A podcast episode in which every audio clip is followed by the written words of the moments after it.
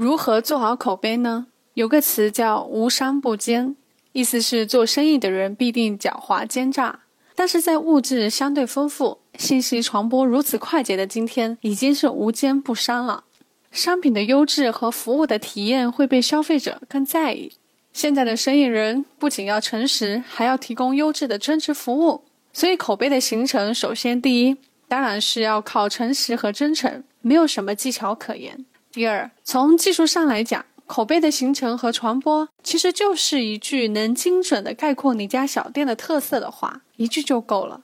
这段话的内容可能是材料的货真价实，绝对可靠；可能是老板态度粗暴、脏话连篇，但是心地善良；可能是故事多多、知识渊博；也可能是老板娘漂亮极了；还可能是店里感受到各种意外的惊喜和意想不到的增值服务。